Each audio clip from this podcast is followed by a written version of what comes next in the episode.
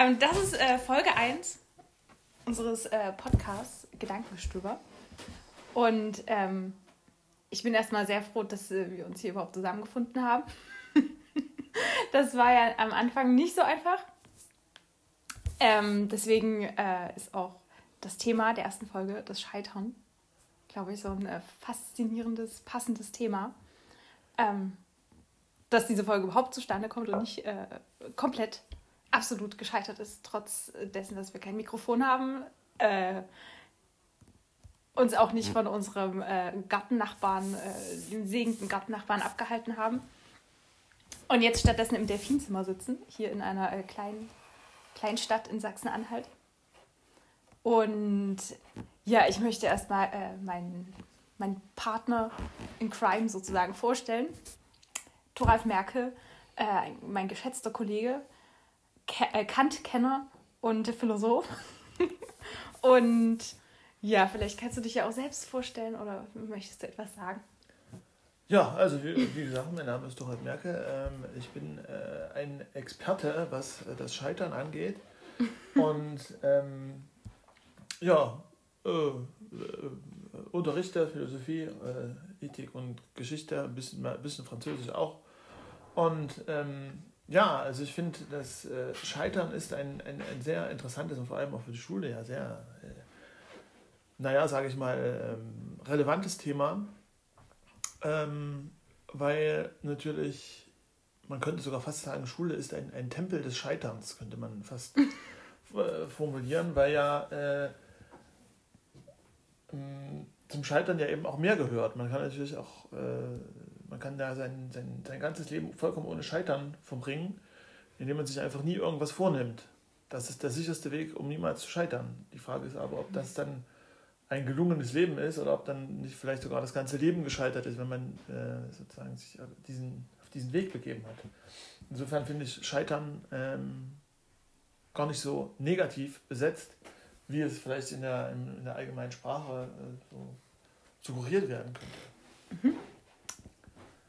Also ich finde das Thema auch total spannend, gerade für uns ähm, Lehrer und das auch vielleicht ähm, aus so diesen zwei Perspektiven zu betrachten, so aus unserer Lehrerperspektive, ähm, weil ich so den Eindruck habe, dass, äh, dass es schon so eine Tendenz in unserer Berufsgruppe gibt, dass da nicht so gern und oft über das Scheitern gesprochen wird. Ähm, und dann aber dann auch die zweite Perspektive für die Schüler, also was es sozusagen ähm, aus der Schülerperspektive bedeutet. Scheitern. Und ja, so das einzige Risiko sehe ich, dass wir in unserem Podcast äh, in so eine Ecke einschlagen, ähm, äh, dieser ganzen Lifestyle-Gurus und Coaches. So dieses, es ist egal, wie oft du hinfällst, äh, steh einfach wieder auf und Scheitern gehört dazu zum Erfolg. Und da hätte ich so ein bisschen Angst, dass unsere Folge dann irgendwann in die Ecke äh, abdriftet. Ich glaube, da besteht keine, keine Gefahr, dass wir in dieser Hinsicht äh, sozusagen auf diese Art und Weise scheitern. Wenn wir scheitern, dann scheitern wir, glaube ich, anders. Mit dieser Podcast-Folge. Ja. Zum Beispiel am äh, geringen Akkustand. Ach, das sieht auch ganz gut aus mittlerweile. Ja. Okay, wie würdest du denn äh, als, als Oberphilosoph ähm, unserer Schule äh, das Scheitern definieren? Naja, also ich würde zumindest erstmal sagen, dass Scheitern ja verschiedene Sachen impliziert. Also zum ersten Mal muss ich mir ja etwas vorgenommen haben. Wenn ich mir nichts vornehme, dann scheitere ich auch nicht. Also äh, wenn ich meinetwegen, ich sitze vor, stehe vor meinem kaputten Fahrrad und nehme mir aber gar nicht vor, das zu reparieren, sondern sage, ist ja okay, kann man halt laufen, dann äh, scheitere ich ja nicht. Aber wenn ich scheitere, dann habe ich mir vorgenommen, das Fahrrad zu reparieren in dem Fall und äh, habe es in dem Sinne nicht geschafft. Und äh, also ich habe einen Zustand herstellen wollen, den ich nicht herstellen konnte, aus welchen Gründen auch immer. So würde ich erstmal äh, Scheitern definieren. Also das Herstellen, der Versuch, der, der vergebliche Versuch, einen Zustand herzustellen. Mhm. Den Zustand, den man aber selbst wollte. Also ich finde so dieses, dieser persönliche Aspekt, dass man das Ziel selbst gesetzt hat, schon wichtig, weil so andere Leute, denen jetzt das egal ist, dass das Fahrrad kaputt wäre, ähm, für die wäre das ja kein erstrebenswertes Ziel, die würden das dann auch nicht als Scheitern äh, bezeichnen, ja. wenn es nicht geschieht. Ja. Mhm. Das würde ich auf alle Fälle auch so sehen, ja. Also, dass ähm, man äh, sozusagen diese. Also, wir, wir, befinden uns jetzt hier in einer, in einer sachsen-anhaltinischen äh, Kleinstadt. man mag es kaum glauben, dass es eine Stadt ist, aber doch ist Wirklich? Eine. Hat, ja? Ja, das war eine, bevor ah, sie okay. eingemeindet wurde, okay. aber es ist, äh, kann man schon sagen, es ist, schon, äh, war, es ist eine Stadt, ja. Und wenn ich jetzt zum Beispiel mich hier umgucke und äh, merke, dass die Menschen eine ganz andere Lebensweise nach, nachstreben als ich zum Beispiel, dann könnte ich jetzt natürlich in meiner Selbstherrlichkeit sagen, die sind ja alle total gescheitert, weil sie auf dem Land wohnen, weil sie äh, mhm. wenig kulturelle Angebote annehmen, weil sie äh, abends um fünf jeden Tag ihren Rasen mähen. Da müssen wir übrigens fertig sein dann mit dem Podcast, sonst äh, wird ja. zerstört. Dann scheitern wir damit. Und dann äh, könnte ich natürlich von meiner Selbstherrlichkeit dann sagen, so, die sind ja in ihrem Leben total gescheitert. So. Und mhm. das ist natürlich eine, eine Selbstanmaßung, weil dann setze ich meine Maßstäbe an andere an. Ähm, und das ist natürlich vollkommen unzulässig mhm. aus meiner Sicht. Weil äh, dann ist das ja eigentlich eher eine Aussage über mich, was ich eben sage, ich habe mir diese Ziele gar nicht gesetzt, die sich die anderen gesetzt haben. Mhm. Und von daher äh, kann man da nicht von Scheitern sprechen. Scheitern ist immer eine persönliche Diagnose, würde ich denken. Mhm. Mhm. Wann äh, würdest du dir denn selbst die Diagnose ähm, ausschreiben, dass du als Lehrer gescheitert wärst? Also das ist ja unsere beide Profession, ja. Wir teilen so die Ethik als unser Fach. Ähm, das ist natürlich jetzt eine, eine, eine, schwierige Sache, weil der Lehrer ist ja meistens, da wehrt man sich meistens, weil das dann sowas Evaluationsmäßiges hat. Mhm. Wenn ich jetzt sage, ich bin gescheitert, wenn, und dann kommt dann irgendwas dahinter, dann beinhaltet das die Möglichkeit, dass ich ja dann tatsächlich irgendwann auch scheitern könnte. Ja? Dass dann mhm. jemand sagt, hier, guck, das hast du damals gesagt, jetzt, jetzt ist es so, bist gescheitert. So. Und das ist natürlich, der Lehrer ist natürlich ein, ein, ein Wesen, was halt gerade das äh, unbedingt vermeiden will und deshalb sagt er, das ist so kompliziert, dass man das gar nicht definieren kann, aber ich würde es trotzdem mal versuchen. Mhm. Also ich würde denken, dass man ähm, gescheitert ist, wenn man äh, Schülern nichts mehr oder nichts auf den Weg mitgeben konnte. Mhm. Und das impliziert eben auch, dass das, was ich tue, nicht nur dafür ausreicht, dass die äh, irgendwann panikartig bis zum nächsten LK gelernt haben, sondern dass sie tatsächlich von dem, was ich, was ich bei mir gehört habe oder was ich, was sie sozusagen in meinem Unterricht mitgenommen haben, mm, dass sie das dann, dass sie da irgendwas im Kopf behalten, wenn sie dann die Schule auch wieder verlassen. Mhm. Das ist ganz spannend. Ich habe auf der Fahrt hierher auch darüber nachgedacht, wann würde ich denn jetzt mich als Lehrerin ähm, als gescheitert betrachten. Ich glaube, ich hatte so eine ähnliche Antwort. Also bei mir ist das eher, wenn ich Schüler nicht erreichen kann. Nicht so ganz allgemein also wenn so, wenn irgendwann so diese klar Beziehungsebene nicht mehr da ist, dass ich die vielleicht auch nicht mehr verstehe, was beschäftigt die und wenn das so wegbricht und ich dann auch einfach nicht mehr mit den, mit den Inhalten oder Ideen, ähm, die ich mir dann so äh, in meinem, in meinem äh, Homeoffice überlege, äh, die gar nicht mehr erreichen kann und das gar nicht mehr sie berührt oder bewegt oder sie da gar nichts mehr draus nehmen kann, mhm. können. Also es ging, glaube ich, so in eine ähnliche Richtung. Ja, Wobei bei deiner Definition müsste man dann, glaube ich, äh, vor dem Altern ein bisschen Angst haben. Ja, weil, total. Ja. Weil das Altern da dann natürlich dafür sorgt, dass man eben nicht mehr auf derselben Wellenlänge ist irgendwie, mhm. sondern dass sie sich für ganz komische Sachen interessieren. Also wenn man alt wird, werden ja die mhm. Schüler komisch. Äh, und ähm, das heißt, da bricht dann halt auch so, so eine Verständnisebene weg. Heißt mhm. jetzt aber nicht zwangsläufig, dass man ihnen nichts mehr mitgeben kann. Mhm. So, von daher vielleicht schon ein Unterschied da, mhm. aber so, also es geht auf alle Fälle in eine ähnliche Richtung, würde ich denken. Ja. Mhm. Ja, das finde ich auch irgendwie so spannend, dass unsere Antworten jetzt nicht äh, unbedingt waren, ähm, naja, wenn, wenn eine Unterrichtsstunde schief läuft oder wenn, wenn der Polylux nicht angeht, ja, sowas steht bei uns noch rum. Dann ist der Polylux gescheitert, dann bin ich da nicht gescheitert. Also, das ist so das Spannende, dass man so im Alltag ganz viel, ähm, naja, scheitern kann, dass eben ganz viel, was man sich vorher so zum Ziel gesetzt hat, eben missglückt oder eben nicht erreicht wird und dass man aber trotzdem sich jetzt nicht auf ganze Linie absolut als gescheitert betrachten würde. Das finde ich so auch das, ähm, das Spannende im Leben und allgemein und im Lehrerberuf auch spezifisch. Also dann ärgert man sich vielleicht drüber, dass jetzt die Stunde mal nicht so funktioniert hat, wie man sich das geplant hat, oder dass die Kompetenz, die man da bei den Schülern entwickeln wollte, jetzt noch nicht so da ist. Aber ich glaube, so, ähm, so der gute Lehrer lernt dann daraus vielleicht und, ähm, lernt daraus und plant dann die nächste Stunde auf der Basis und verzweifelt jetzt nicht, dass diese eine Stunde oder diese Einheit jetzt äh, nicht funktioniert hat. Doch, doch, ich, ich, also ich verzweifle da immer. Also ich sitze dann zu Hause und äh, weine meistens, bis ich, ich weine mich dann in den Schlaf, wenn eine Stunde nicht gelaufen ist. Nein, natürlich nicht, aber äh, das ist genau das, also dass man eben sozusagen aus dem Scheitern dann was mitnehmen muss.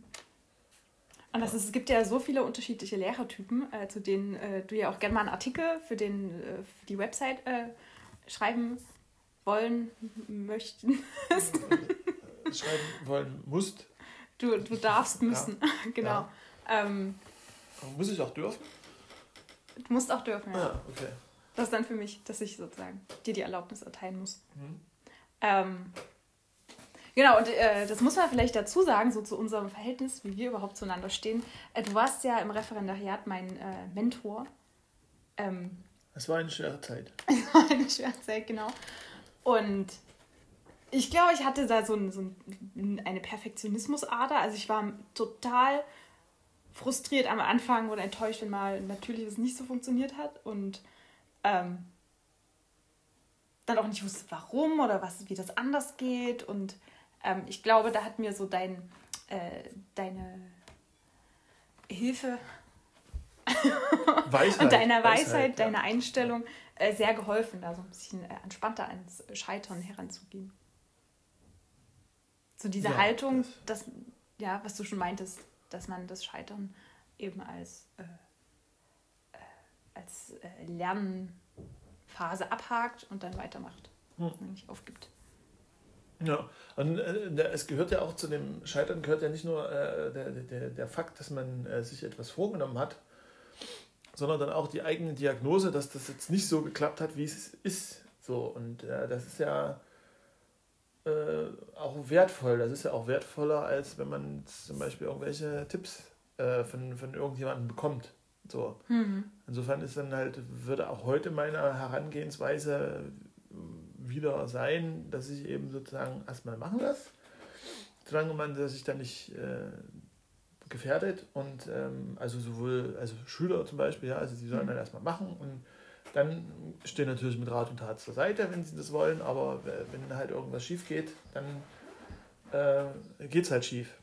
Das mhm. kann man natürlich jetzt im, zum Beispiel nicht immer machen, ja, im Sportunterricht, wenn man Geräteturnen macht, ja, lassen wir den sich halt jetzt einen Schädel brechen oder sowas, das geht natürlich nicht, ja, das, da muss man dann anders rangehen, aber, aber so prinzipiell ist es, glaube ich, schon äh, die eigene Erfahrung des Scheiterns ist halt schon ganz wichtig, weil man eben sozusagen, man nimmt sich was vor und man diagnostiziert, dass es nicht geklappt hat.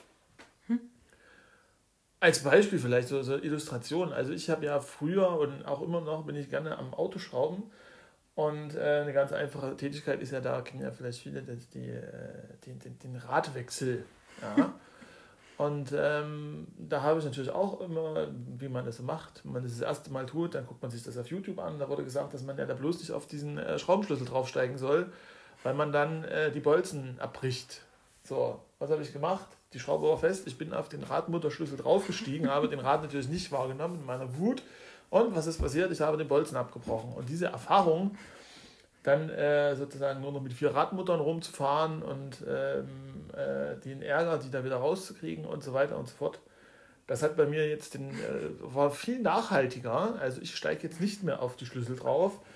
Und ähm, also jetzt ist es angekommen. So, während die, der vorherige Hinweis, der mich da in meinem, in meiner jugendlichen, in meinem jugendlichen Leichtsinn erreicht hat, eben nicht äh, durchgeschlagen hat. Und ich glaube, war dann auch ganz gut, dass ich das Ding abgebrochen mhm. habe, auch wenn es äh, mir ein, zwei Tage richtigen Ärger besorgt hat, beschert hat. Mhm.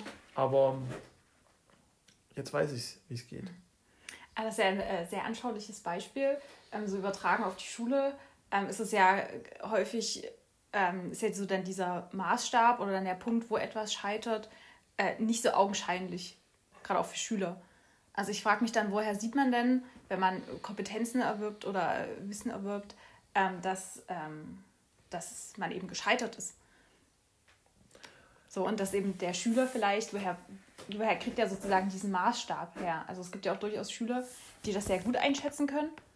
Und andere Schüler, die jetzt so die eigene Leistung ähm, jetzt nicht so einschätzen oder ähm, sich dann vielleicht auch ein bisschen überschätzen, das gar nicht so wahrnehmen, als wäre das jetzt ein Scheitern gewesen.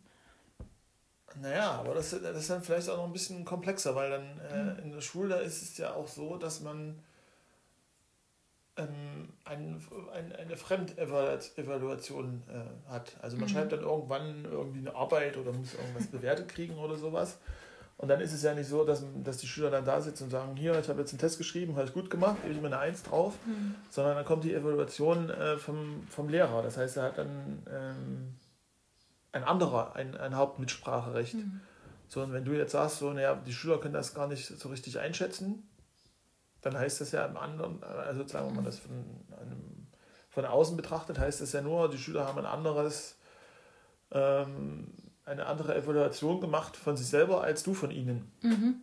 So. Genau, das ist so die Frage, wieso diese Maßstäbe sind ja letztendlich, ja, dass äh, zum Beispiel äh, so Beispiel Plakatgestaltung. Das ist ja, ja, ja so ein Fünfklässler, der, der schneidet was aus, gibt das drauf, und dann, dann ist es eben so da. Und dass man dann eben die Kriterien äh, bespricht, natürlich möglichst vorher, ähm, damit der dann daraus auch einen Lerneffekt hat, wie es vielleicht auch beim nächsten Mal besser geht oder anschaulicher ist. Und ähm, ich finde, das ist so, äh, so am Puls unserer pädagogischen Arbeit, dass man dann nicht einfach sagt und die Kriterien so aufstellt, so muss es jetzt sein und so hast du das zu tun, sondern dass man ähm, pädagogisch wertvoll irgendwie so diese, diese Maßstäbe vermittelt, dass eben eine Übersichtlichkeit auf einem Plakat und Sauberkeit eben wichtig ist, damit man Dinge erkennt. Ja, also, also das wissen ja die Schüler meistens auch. Also die sind ja jetzt nicht, also, äh, also die Schüler wissen ja, wie ein gutes Plakat aussieht. Ja, woher, naja, man muss ja vorher schon mal mit denen drüber gesprochen haben, dass man Plakate gezeigt hat, ja, welche selbst, gut aussehen. Selbstverständlich, aber das ist, ich würde das dann in, in dem mhm. Fall natürlich so machen, dass ich äh, die Schüler ähm, ähm, dass ich die Schüler erstmal frage, so, was ist denn ein gutes Plakat? So, mhm. sag ich, wollen wir jetzt nächste, die nächsten 90 Minuten wollen wir ein Plakat machen, was ist denn ein gutes Plakat? Mhm. So, und dann kann man mit ihnen gemeinsam die, die Kriterien erarbeiten und dann sieht man eben so, wenn sie dann zum Beispiel sagen, fünf Klässler so, wenn, ja, wenn es schön bunt ist, so, aber so halt sagen, okay, bunt, ist es jetzt wirklich ein gutes Plakat, das kann man ja dann auch problematisieren, ob das ein wichtiges Kriterium ist oder nicht. Und ähm, und dann kann man sich sozusagen mit den Schülern gemeinsam einen Kriterienkatalog erarbeiten und dann sind es ja auch ihre Kriterien. Und mhm. insofern ist es dann natürlich noch äh, effektiver, was den Lernprozess angeht, wenn sie dann an ihren eigenen äh, Kriterien mhm. gemessen werden und dann eben auch in ihren eigenen Kriterien äh, scheitern können. Mhm. Dann ist es sozusagen wirklich auch dieses Intrinsische. Dann ist es nicht der Lehrer, der sagt, so ein Plakat muss so und so sein, es hat jetzt, äh, was weiß ich, also der Lehrer gibt die Kriterien vor und die Schüler müssen das sozusagen dann applizieren und äh, wenn sie es nicht können, dann haben sie halt eine schlechte Note. Dann, der Schüler kann dann sagen, ja, ich wollte hier sowieso nie irgendwie jetzt ein Plakat, was besonders, mhm. besonders viel Aussage hat oder sowas, wollte ich gar nicht machen. Ich wollte einfach nur meinen Klebestift alle kriegen und das habe ich gemacht. mhm. Ja, also wärst du dann auch ein Verfechter dafür, dass sich die Schüler dann selbst benoten? Also sie hätten dann ihren eigenen Kriterienkatalog und würden sich dann eben äh, für eine eigene Note entscheiden? Ja, das mache ich immer so. Also wenn ja. mir sozusagen die Bewertung schwerfällt, dann sage ich den Schülern, so, machen es mal selber jetzt. Und also natürlich muss der Lehrer immer das letzte Wort haben und, und das ist natürlich vollkommen klar, aber sozusagen die, gerade wenn es so um, um, um Sachen wie Kreativität geht und solche Sachen, ja. die es zu bewerten gilt, dann äh, habe ich da vielleicht ein anderes Verständnis von Kreativität oder vielleicht auch überhaupt keins. Und mhm. äh, das kann man dann natürlich durch, durchaus von Schülern bewerten. Ich habe auch die, die, die Erfahrung gemacht, dass wenn man den Schülern sozusagen da ein bisschen das Ruder überlässt, dass sie dann äh, meist kritischer sind als ja. ich selber. Ja. ja. Und äh, also da muss man dann wirklich sagen, oh, ja, also, das muss man jetzt da Chantal, jetzt muss man jetzt keine, keine 5 geben, so, das ist schon noch irgendwie, kann man mhm. schon noch durchgehen lassen. So. Also das ist ähm, auf alle Fälle, ja, also von daher glaube ich auch, und das ist auch, mhm. dass es ein gutes Mittel ist. Na, so einen positiven Aspekt daran sehe ich noch, dass sie dann eben, ähm, glaube ich, eher noch an der Sache motivierter sind. Also das heißt, intrinsische an der Sache arbeiten, anstatt jetzt einfach unbedingt eine gute Note zu erzielen oder die Anerkennung des Lehrers zu mhm. wollen. Das fände ich dann sozusagen kritisch, wenn dann, ähm, wenn dann Schüler sozusagen äh, hauptsächlich daran motiviert sind, ähm, die Kriterien des Lehrers zu erfüllen und nicht an den Kriterien des Lehrers zu scheitern. Dann kommt ja auch ganz schnell so eine Dynamik rein, dass, ähm, ähm, dass nur noch fremde Kriterien wichtig sind und man, gar, und man so den Blick für die Sache verliert und dann eben nur noch nach Noten unbedingt äh, strebt, nach Einzelnen oder nach der Anerkennung des Lehrers. Ja. ja. Und ich finde also, das ist ja dann, das muss ja dann irgendwie auch das, das Ziel sein. Also eigentlich ist das, könnte man das Ziel des, äh, der Schule in dem Sinne auch formulieren, dass die Schüler dann äh, sozusagen, wenn sie die Schule verlassen und sozusagen allgemein gebildet sind, ähm, äh, dass sie dann fähig sind, äh, selber scheitern zu können. So, also, mhm. dass sie dann sich selber Kriterien sagen und diese Kriterien festlegen und sich dann in konsequenter Weise auch an diesen Kriterien äh, selber messen. Und das ist dann, da habe ich die, den Eindruck gemacht, dass es da viele Lehrer gibt, die da ähm, ein Problem mit haben. Also die, die mhm. ein Problem damit haben, die Schüler da hinzuführen, die immer sozusagen immer noch äh, den Eindruck erwecken, dass sie ja doch die Kriterien kennen und dass sie wissen, was gut ist. Schon seit 40 Jahren kennen sie die und das ist schon immer so gewesen und äh, die werden dann sozusagen den Schülern auch gerne mal, äh, dass die Schüler dann, denen, denen dann auch so übermittelt werden. Mhm. Und die Frage ist, in welchen Fällen muss das sein? Es muss ja auch irgendwie sicherlich sein, dass die Lehrer da noch Orientierung geben, aber eigentlich sollte es ja schon so sein, dass die Schüler dann ähm, irgendwann so mündig sind, dass sie das selber hinkriegen können. Ich glaube, die Argumentationslinie verläuft eben da, dass man den Schülern ähm, vielleicht das nicht zutraut, so zutrauen einfach, ähm, diese, diese, Verantwortung, da eigene Kriterien festzulegen, die dann auch sinnvoll sind. Ich glaube, dass da ähm, das Zutrauen häufig fehlt. Oder vielleicht auch so eine Kritik an der Subjektivität. Man kann ja, wenn man sozusagen ein bisschen Freiheit abgibt an die Schüler, dann können die ja theoretisch alles Mögliche sagen. Und, ja, ähm, aber das, das sollen sie doch eigentlich. Na, wenn jetzt einer sagt, das Plakat, nehmen wir wieder das Beispiel, das Plakat muss ähm, möglichst ähm, bunt sein, aber möglichst wenig Bilder. So es sollte nur ein Bild auf so einem Lernplakat oder Wandzeitung heißt es ja eigentlich, ja, drauf sein. Möglichst nur ein Bild, sonst ist das viel zu viel und möglichst bunt. Ja, aber dafür hat man ja dann, äh, dann, dann, dafür hat man ja dann auch den Diskurs. So, also mhm. das, die sitzen ja nicht äh, im luftleeren Raum und äh, machen sich ein, ein, ein, ein Bildplakat mhm. und bewerben das dann mit einer Eins, sondern sie befinden sich ja dabei normalerweise in einem äh, irgendwie auch immer gearteten mhm. Verband irgendwie, ja, also in einer Klasse oder irgendwo. Und das heißt, da äh, wird, müssen sie natürlich auch ihre Kriterien dann rechtfertigen. Mhm. So, und wenn man das dann halt diskutiert, und man sagt halt hier, was weiß ich, äh, Schüler A hat jetzt das und das gemacht und sich selber eine, eine, super Note gegeben. Da wird es dann natürlich wahrscheinlich Protest geben, wenn die mhm. anderen Schüler sich deutlich schwierigere Kriterien gesetzt haben, ein besseres Plakat gemacht haben, ja. aber dann aufgrund ihrer, ihrer höheren Kriterien äh, eine schlechtere Note sich selber, selber geben würden. Das ist ja dann. Ähm mhm. Also ich bin da, glaube ich, voll äh, bei dir. Also ich glaube, ähm, ich traue da dem dem Aushandlungsprozess und Diskurs, selbst bei so Kleinklassen, selbst bei einer fünften Klasse, ähm, glaube ich, funktioniert das schon ganz gut. Selbst wenn die sich auch eigene Regeln setzen, so in der Klassengemeinschaft. Und ähm, da hatte ich tatsächlich mal ein längeres Gespräch mit einem Freund meines Mitbewohners. Der meinte, äh, die Schüler würden dann ja nur das sagen, was der Lehrer auch hören möchte. Also, dass die gar nicht so aus sich selbst die Kriterien heraus entwickeln, sondern äh, dass sie dem Lehrer sozusagen nach dem Mund sprechen und weil er es ja letztendlich auch am Ende absegnet, äh, würden diese Kriterien gar nicht so aus den Schülern selbst kommen. Ja. ja, und das ist ja dann aber schon ein, ein, ein relativ problematischer äh, äh Bildungsbegriff, ja. wenn man das verfolgt. Ja. Dann, äh, das würde dann eher für so eine Gesellschaft passen, die ähm, erpicht darauf ist, dass äh, Kommandos, die von, von oben kommen, dann unten auch durch, durchgesetzt mhm. werden. Und nicht hinterfragt werden. Und das ist natürlich in einer demokratischen Gesellschaft eigentlich nicht mehr so wirklich mhm. äh, zu rechtfertigen. Aber im Endeffekt kann man ja auch das auch so sehen, also sozusagen, auch Schule ist ja äh, historisch gewachsen und es war ja äh, auch nicht immer so und Gott gegeben, dass man sozusagen die Selbstbestimmung der Schüler, dass das ein, ein, ein eigen, eigener Wert war. Ja, sondern mhm. das äh, äh, gab es ja andere Werte, die da auch, ob zu Recht oder unzu, nicht zu Recht, äh, wichtig waren. Mhm. Ja, Und ähm, vielleicht ist es ja auch ähm, jetzt bei den, bei den Bewertungen ist es natürlich immer so ein bisschen problematisch, weil man da natürlich auch so eine, so eine Art Selektionsfunktion ähm, hat. Also Bewerten, Bewertungen sollen ja auch selektieren.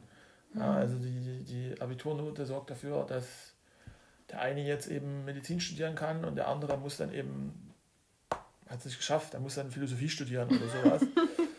ähm, und das oder noch schlimmer Medien. Genau, Kommunikations- und Medienwissenschaften oder sowas.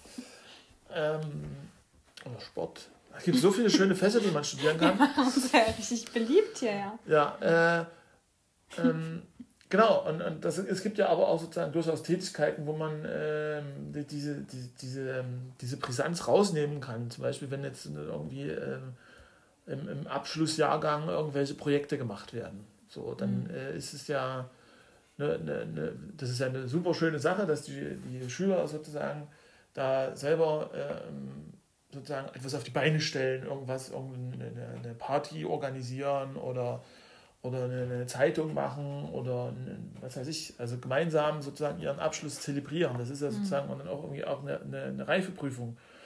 Und von daher ist es ja eine, eine, eine super Sache, wenn die Schüler das halt sozusagen dann auch vollkommen eigenständig und in eigener Regie machen und wenn sie dann eben scheitern und sagen, ja, hier, da hat jetzt irgendjemand den Druck machen wollen und der hat es nicht hingekriegt und am Ende gibt es halt keine Abi-Zeitung, dann ist das halt, dann sind sie da gescheitert. Das ist eine schmerzhafte Erfahrung, aber es ist ein, auf alle Fälle ähm, von, vom, vom Bildungsaspekt durchaus wertvoller, als wenn man jetzt ähm, sozusagen die einzelnen Schritte äh, eine, eine, äh, ein solches Projekt auf die Beine zu stellen, mit ihnen durchgeht hm. und sie dann sozusagen mit dem, äh, mit dem wunderschönen Modalverb, ist es ein Modalverb? Müssen? Ja. ja. Mit dem wunderschönen Modalverb müssen alles verbinden, so du musst jetzt das und das machen und dann müsst ihr noch sowas machen und dann müsst ihr das noch machen und sozusagen dann verhindert man den, den, das Scheitern sehr effektiv, mhm. aber im Endeffekt ist es äh, sozusagen ein, ein derartiges äh, Verhindern des Scheiterns, wie ich am Anfang schon thematisiert hatte, wo es halt sozusagen jemand setzt sich überhaupt selbst gar keine Ziele mhm. und ähm, kann dann auch nicht scheitern. So, und da ist es eben dann, die Ziele werden von jemand anderem gesetzt, der dann aber auch dafür sorgt, dass äh, das Ganze dann auch zum Erfolg geführt wird. Und da ist dann natürlich sozusagen dann der, der das Scheitern nicht möglich, aber eben auch die, die Weiterentwicklung und die Selbstverwirklichung mhm. ist eben dann sozusagen auch nicht, nicht möglich. Denn wenn man es geschafft hat, dann ist es eben ein Produkt des Lehrers und nicht ein Produkt der Abschlussklasse oder mhm. sozusagen. Oder all, bestenfalls ein Gemeinschaftsprodukt, wo man dann eben beurteilen muss, wer mhm. welchen Anteil hat. Findest du, das Scheitern sollte generell häufiger thematisiert werden? Also wir sind ja beide Klassenlehrer und haben auch, äh, naja, dafür extra Verfügungsstunden oder Lernen, Lernen heißt es ja als schönes Fach. Ähm, sollte das aber allgemein auch stärker thematisiert werden mit Schülern, das Scheitern? ich habe so den Eindruck, dass in der, in der aktuellen Medienwelt, gerade auch bei Instagram, soziale Medien, ähm, ist das Scheitern nicht so wirklich Thema. Da sieht man ja immer ganz tolle Bilder von Leuten, die da ihren Top-Körper haben. Auch meistens so die Entwicklung. Ja, früher sah ich so aus und jetzt habe ich diese Erfolgsgeschichte und habe da noch fünf Muskeln mehr bekommen. Und ähm, ja, also dass man so, gerade bei Instagram fällt mir das auf, die ähm, die Ästhetik ist ja schon sehr auf Erfolg und das mache ich und das ist toll und hier bin ich und ähm, dass du dieses, dieses Scheitern, was ja eigentlich eine menschliche Grunderfahrung ist, also ich glaube, niemand ist noch nie gescheitert. Ähm, Doch, ich auch. außer, mit, außer, außer mit, der, mit, dem, mit, der, mit dem Radmutter, mit der Radmutter. Das war, ja. Ah ja.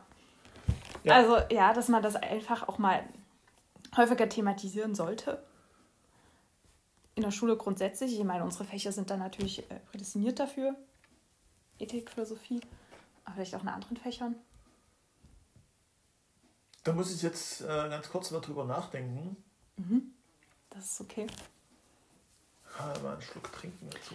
Das, äh also gerade in den Naturwissenschaften finde ich das so spannend, weil da erfährt man ja natürlich sehr viel über ähm, äh, Experimente, die funktioniert haben oder Entwicklungen, die gemacht wurden.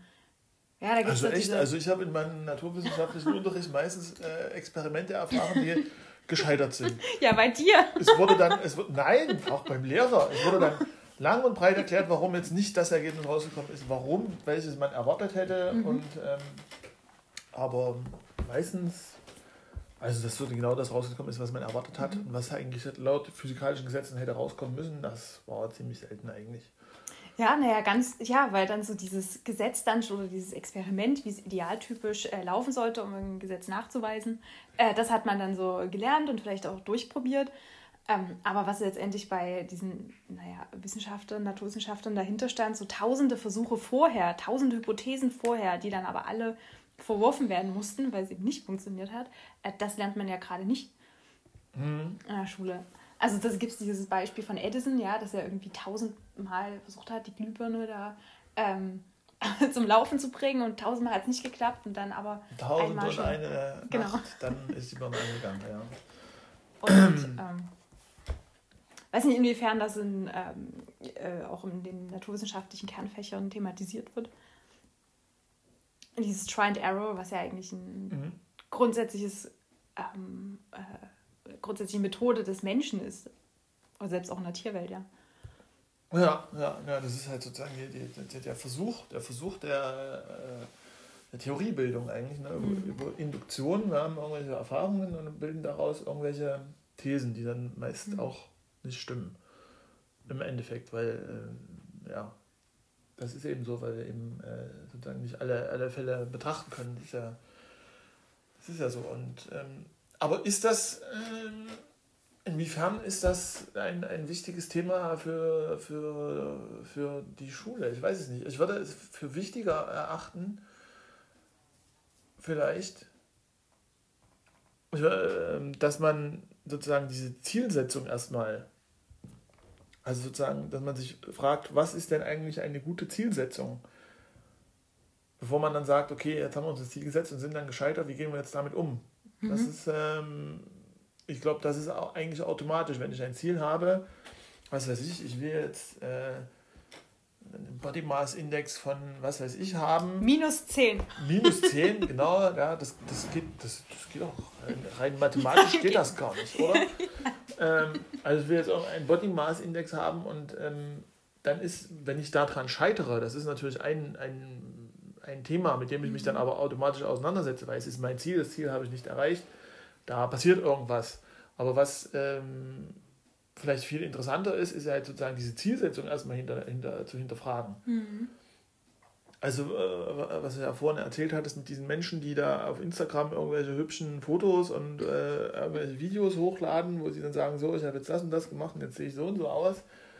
Da würde ich dann äh, aus meiner Sicht jetzt auch wieder sagen, also wenn ich irgendwann mal sowas machen würde, dann würde ich auch sagen, okay, jetzt bist du irgendwie, ich hätte dann das Gefühl, gescheitert zu sein. Ja? Selbst wenn ich meinen Body Mass Index geschafft hätte, mhm. würde ich jetzt sagen, das ist jetzt nicht so das, das, das Ziel, was man sich hätte setzen sollen.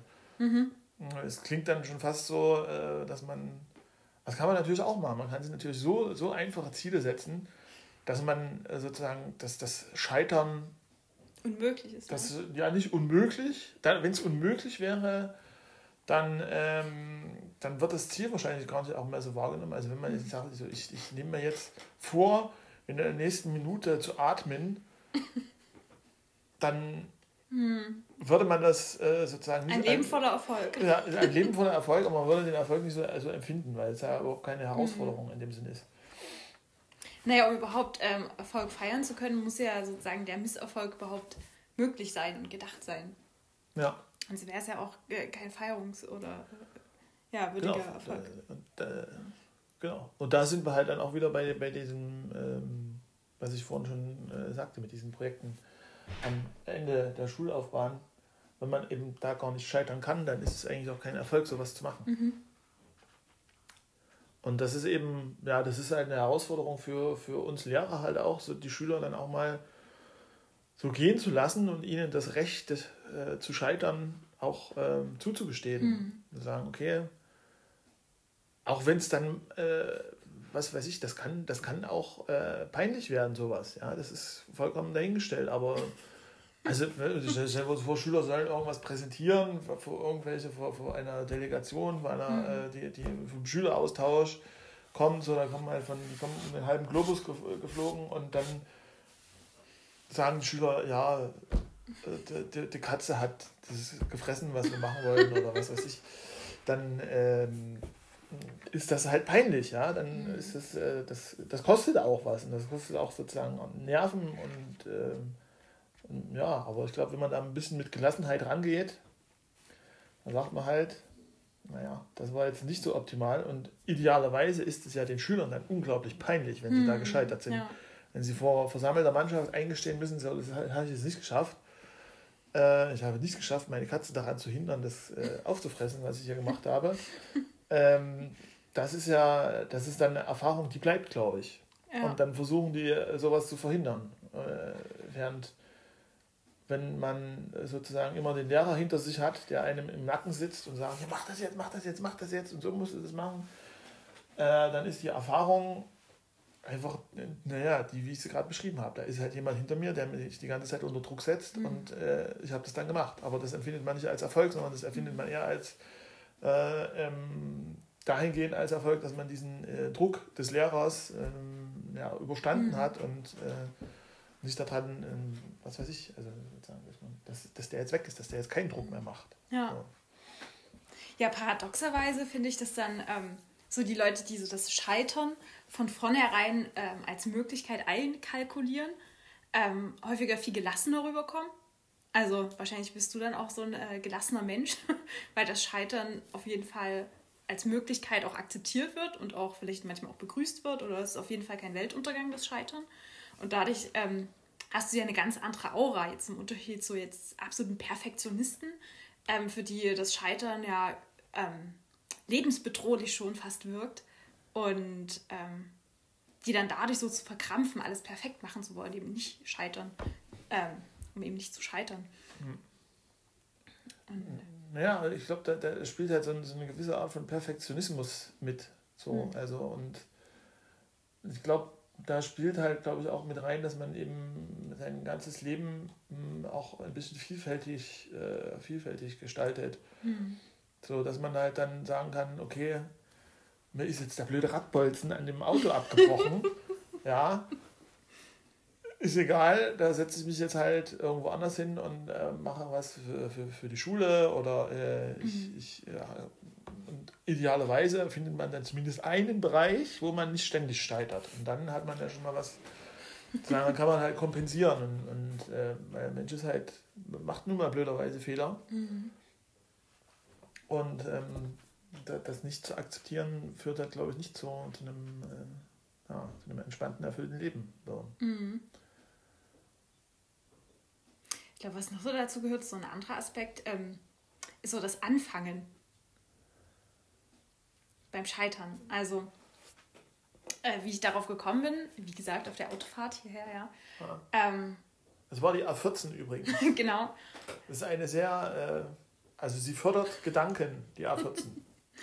Besonders der Abschnitt zwischen Halle Trotha und Lüppelhühen.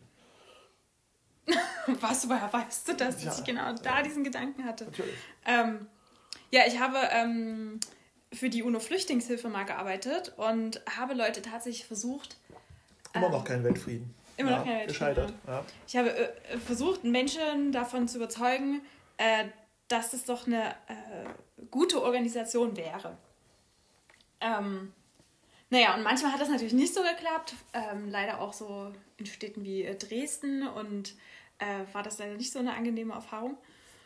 Und ich weiß noch, äh, wie ich da mal so frustriert ähm, zu einer Tessa hieß sie, sie war unser Coach, und ich meinte, oh, das ist echt irgendwie, hat das nicht so funktioniert, dieses Gespräch. Und ja, also in meinen Augen war ich so gescheitert in diesem einen Gespräch. Und dann meinte Tessa zu mir, hey, das Tolle ist, wir Menschen, wir können immer wieder neu anfangen. Kannst du sagen, hey, das irgendwie war blöd. Und dann ähm, fängst du eben auf einem anderen Gesprächsstrang äh, wieder an. Und diese Hoffnung ins Wieder anfangen können, was neu starten können, ich finde, das ist ähm, auch so was ganz, ganz Wichtiges, damit man auch das Scheitern nicht als, als Weltuntergang äh, einordnet für sich in sein Leben. Ja, ja. Wobei es natürlich auch durchaus Situationen gibt, wo dann ähm, sozusagen, äh, also wenn es dann brisant wird, mhm. Also was weiß ich, ich äh, tausche jetzt hier in diesem wunderschönen äh, Haus äh, die äh, Alukabel gegen Kupferkabel und ähm, ich scheitere dabei, die richtige Sicherung herauszudrehen, ja. dann kann das natürlich auch äh, dann mhm. den, den neuen Anfang äh, mhm. verhindern. So, also, ja. es, also insofern gibt es auch existenzielle Grenzen. Ja. Existenzielle Grenzen, wo man sagen sollte, so da sollte man dann tatsächlich tunlichst vermeiden ähm, zu scheitern. Aber das ist auch mhm. wichtig, dass man das eben einschätzen kann. Dass man eben sagt, ja, wenn man jetzt in Dresden jemanden nicht davon überzeugt hat, für die Flüchtlingshilfe zu spenden, dann ist das eben ein anderer Fall als äh, ein mhm. Scheitern an der, an, am Alukabel. Ja. Ein tödliches Scheitern am Alukabel, möglicherweise. Und das ist dann, das muss man eben selber einschätzen dann. Die, die Brisanz dann auch. Mhm. Na, das Spannende war, dass dieser, dieses Motiv des Anfangens, das hat mich dann über, über die Jahre hinweg auch so begleitet. Also im Studium ähm, hatte ich ganz tolle Seminare über Hannah Arendt ähm, die ja auch im Unterschied zu ihrem Lehrer Heidegger, der ja ihr ähm, den Tod als äh, das existenzielle Ende des Menschen ähm, so zum Zentrum seiner Philosophie gemacht hat, ähm, hat sie ja so den Anfang des Menschen ähm, so betont, dass eben mhm. mit, dem, mit der Geburt eines jeden Menschen eben ein Anfang in der Welt gemacht wurde. Dass mit uns was angefangen ist und dass wir das in unserem Handeln eben auch immer wieder können. Und das finde ich so philosophisch betrachtet ein ganz ähm, ja, beruhigendes, ein ganz beruhigendes, beruhigendes Konzept. Ähm, wo jetzt, selbst wenn man auf der einen Ebene so komplett scheitert, ähm, dann trotzdem entweder da auf der gleichen Ebene wieder anfangen kann oder was komplett Neues anfängt. Also. No. Der selbst wenn Beziehungen scheitern oder wenn man im Beruf scheitert oder ähm, scheitert, so gut malen zu können wie Picasso. Was okay ist, man fängt dann eben, lernt man Gitarre spielen, vielleicht. Oder Schach. Oder Schach, genau. Ja.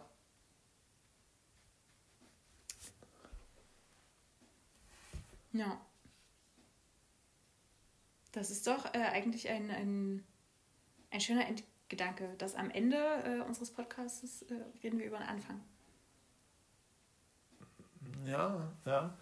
Und vor allem, also der Anfang ist natürlich auch sozusagen die, die, die Garantie des Scheiterns auch. Ist vielleicht auch, naja, weiß ich nicht. Also im Endeffekt versucht man ja die ganze Zeit äh, auch, ähm, man versucht die ganze Zeit nicht zu scheitern und weiß aber doch, dass man am Ende äh, irgendwo scheitern wird und irgendwo äh, scheitern muss. Und das ist natürlich auch also irgendwann ist ja dann auch sogar das Leben zu Ende. So, dann ist man sogar, sogar mit seinem letzten Ziel, sich am Leben zu erhalten, äh, dann auch gescheitert. So. Und, mhm. und, so wird ja der, der ganze Zirkus dann hier für uns alle irgendwann mal aufhören. Mhm. Also für mich, aber äh, insofern. Bist du etwa auch ein Echsenmensch? ja, ja, mit, äh, mit ein Echsenmensch. Wieso Echsenmensch? Na, da gibt es doch äh, die Verschwörungstheorien, dass es äh, Bill Gates oder, ach, ich kenne mich da ja auch nicht so aus, ähm, zum Echsenmensch gehört und das ist eine Invasion und ja, da gibt es gerade sehr viele interessante. Ah, Bill Gates ist ein Echsenmensch. Mhm. Ah, das hatte ich mir schon so gedacht, ja.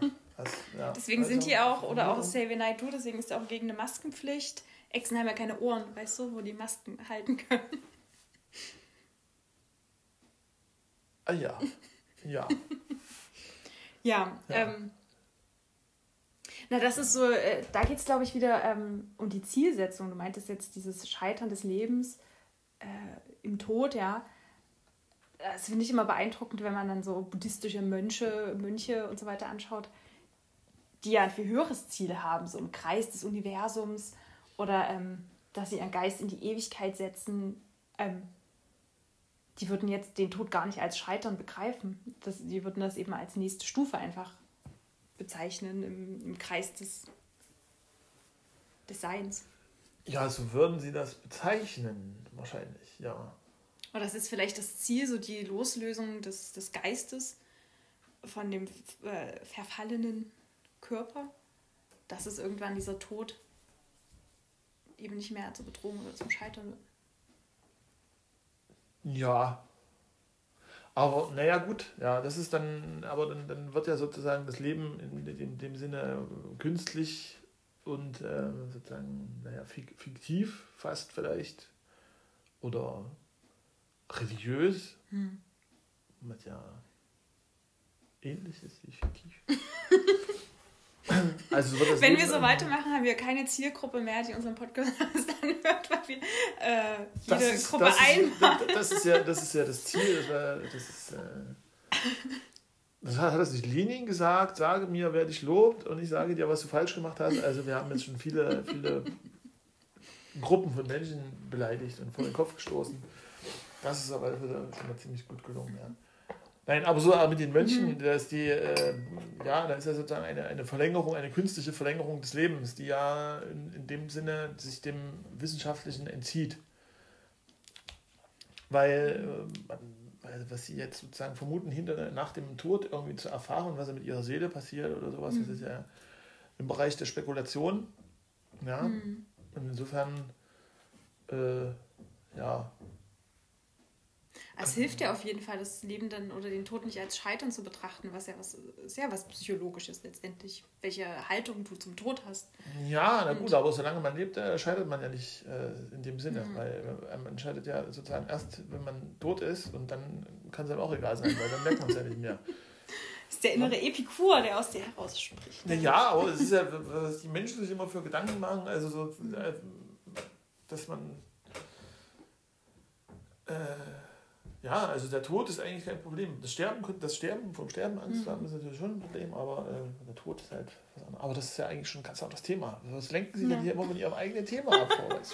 was? Ja.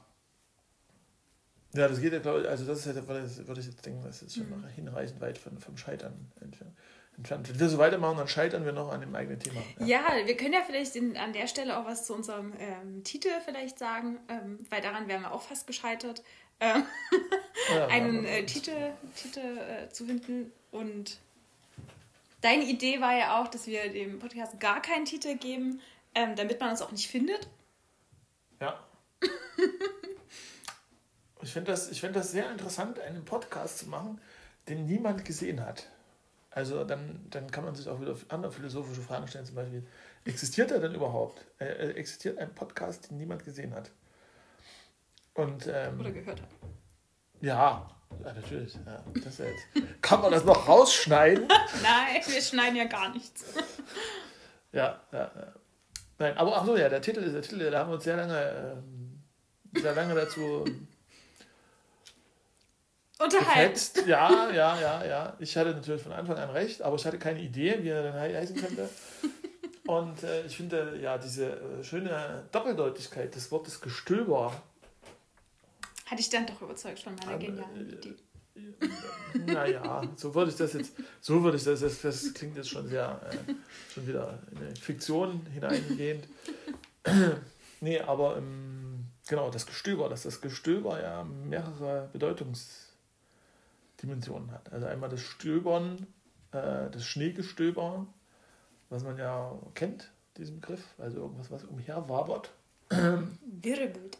Und wirbelt, Wild genau, so wie, wie unsere Gedanken hier. Und andererseits aber auch das, äh, sozusagen die Tätigkeit des Stöberns könnte man ja auch als Gestöber bezeichnen. Also er hat wieder in der, in der Bibliothek herumgestöbert und insofern auch in seinen eigenen Gedanken herumzustöbern. Ist ja auch, ähm, insofern ist diese Doppeldeutigkeit Finde ich sehr angenehm. Also, das heißt angenehm, ja, finde ich sehr äh, ja, treffend ja. für das, was wir hier getan haben. Ja, vielleicht was zu der äh, Geschichte, wie der Name entstanden ist. Ähm, danke erstmal an meine netten Mitbewohner. Ähm, wir haben nämlich tatsächlich, saßen wir in unserer Küche und haben überlegt, ja, was wäre ein schöner Name. Und irgendwie sind wir auf das Brainstorming gekommen und äh, haben das, äh, naja, versucht zumindest einzudeutschen und kamen dann auf Gehirngestöber. Und das hat leider hier den lieben Thoralf nicht überzeugt. Äh, wahrscheinlich, weil es, weiß nicht, zu neurobiologisch klang, im Gehirn herumstöbern. Ja, und äh, dann hatte ich auch immer so diese, diese Assoziation von einem Gehirn, was in die Schneekanone hineingeworfen wurde. ja, wenn das Gehirn regnet. Das Gehirn, genau. Die Piste mit Gehirn beregnet wird. Das ja. fand ich auch nicht gut. Ja, wir wollten das hier eigentlich äh, nicht im Delfinzimmer bei dir äh, aufnehmen, äh, sondern ursprünglich eigentlich auf dem wunderschönen Vordach. Da hätten wir auch das, Gehir äh, das Gehirngezwitscher, hätte ich schon gesagt, das Vogelgezwitscher gehört. Aber ähm, wir sind dran gescheitert. Aber wir sind dran gescheitert, ja. Am bauenden Nachbarn und am, äh, äh, den, am Regen. Am Regen, ja. Meinst du trotzdem, dass unsere erste Podcast-Folge gescheitert oder meinst du, das war, war okay? Das, das äh, weiß ich nicht. Also das, das finde ich ja jetzt, das, das müssen andere beurteilen. Insofern können sie dann gar nicht von Scheitern reden. Wenn es andere beurteilen, dann können sie nicht sagen, dass es gescheitert ist. Wir haben uns das ja nur vorgenommen. Ja, wir haben uns das vorgenommen. Und ich verweigere die, das Urteil, ob, diese, äh, ob das jetzt ein Erfolg oder eine, ja. ein Scheitern war. Und die anderen können es sowieso nicht sagen, sie können nur sagen, ob es gut ist oder nicht. Oder, ja.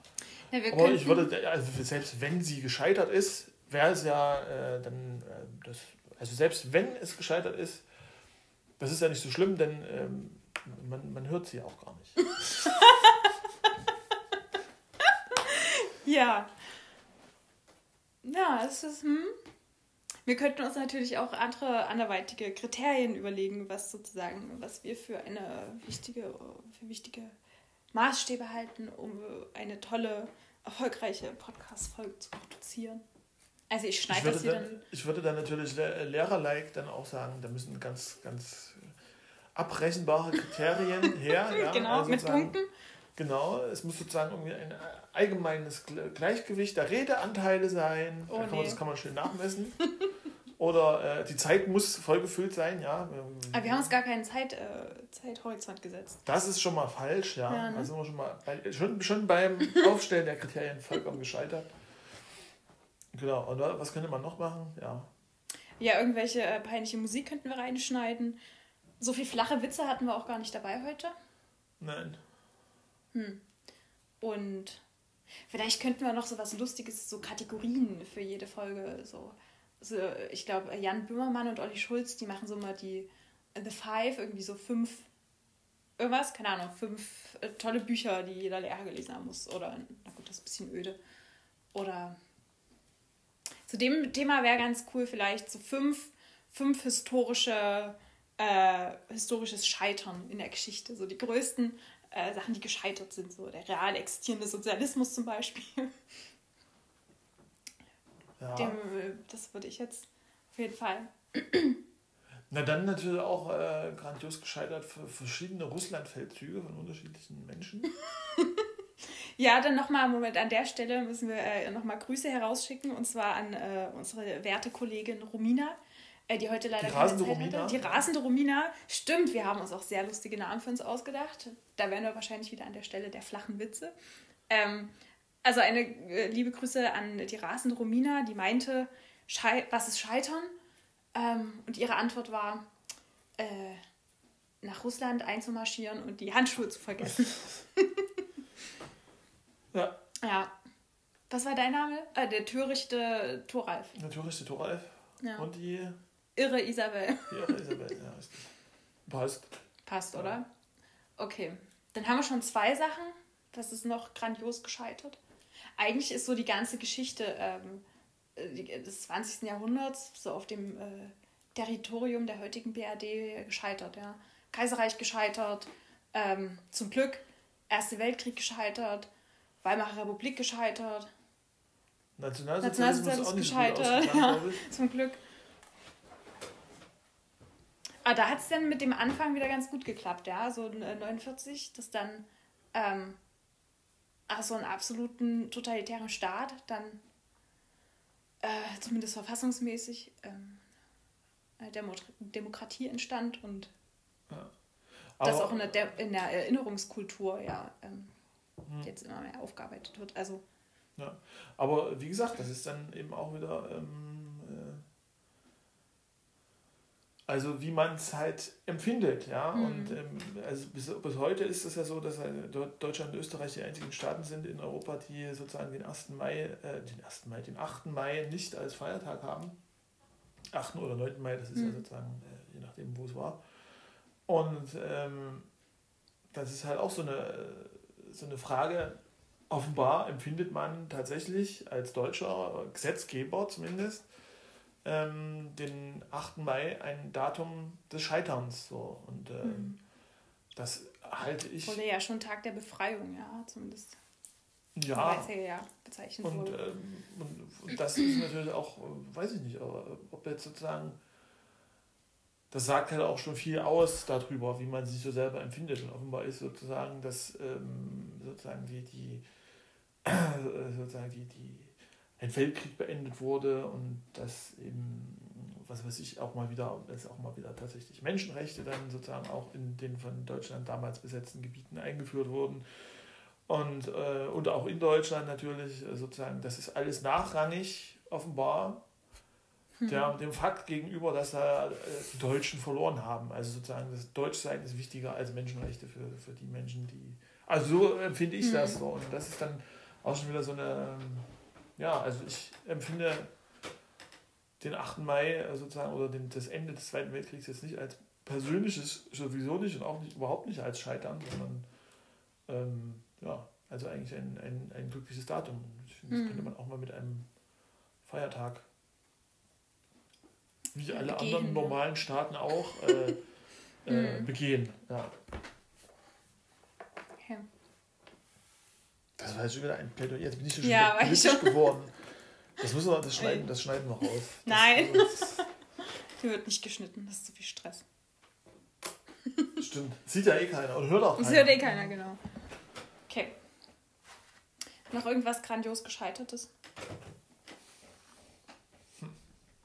Aber Moment, an dem Beispiel vielleicht äh, sieht man sehr schön wieder mal. Peloponnesischen Krieg. Mhm. Auch grandios. Ja, an dem Beispiel so Nationalsozialismus und ähm, Demokratisierung, ähm, da sieht man wieder so die Abhängigkeit der Maßstäbe, ja, ob man was als Scheitern oder als äh, Sieg ähm, bezeichnet. Also es gibt ja leider hier in Deutschland jetzt viele äh, Tendenzen, die dir jetzt nicht zustimmen würden, dass man den Tag unbedingt als Tag der Befreiung äh, feiern müsste, weil die einfach ganz andere und gruselige Maßstäbe haben. Ja. Was äh, hat da nicht Herr Gauland gesagt, dass das Deutschland die, die Gestaltungsmöglichkeiten mit dem äh, 8. Mai verloren hat? Fand ich sehr bezeichnend. Wirklich? Ja, oh, ja. Das habe ich gar nicht mitbekommen. Ja, aber wir reden ja jetzt ja, hier ja. Über, über Vernunft genau. und, und äh, ernstzunehmende Menschen. Und okay, das waren zwei Dinge, die gescheitert sind. Oder wahrscheinlich schon viel mehr. Ähm, was meinst du, Peloponnesischer Krieg? Es gab auch mal, warte, das war das, war der nachher.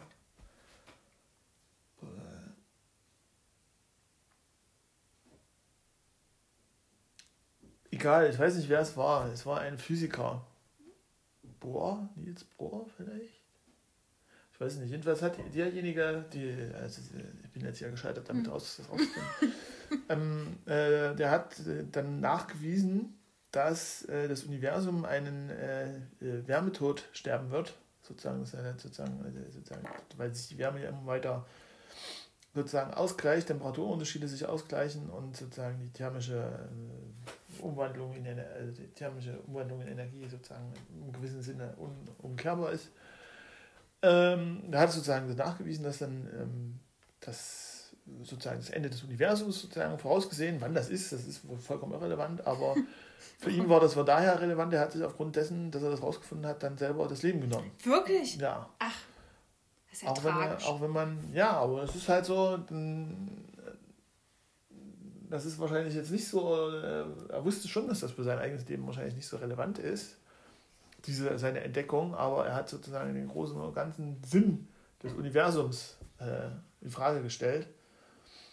Und ähm, also sozusagen, dass da was Höheres ist oder äh, dass da sozusagen ein höheres Ziel ist. Und wenn man dann eben feststellt, okay, irgendwann ist der ganze Quatsch hier vorbei, dann ist alles gleich verteilt, gleich Energie und, und.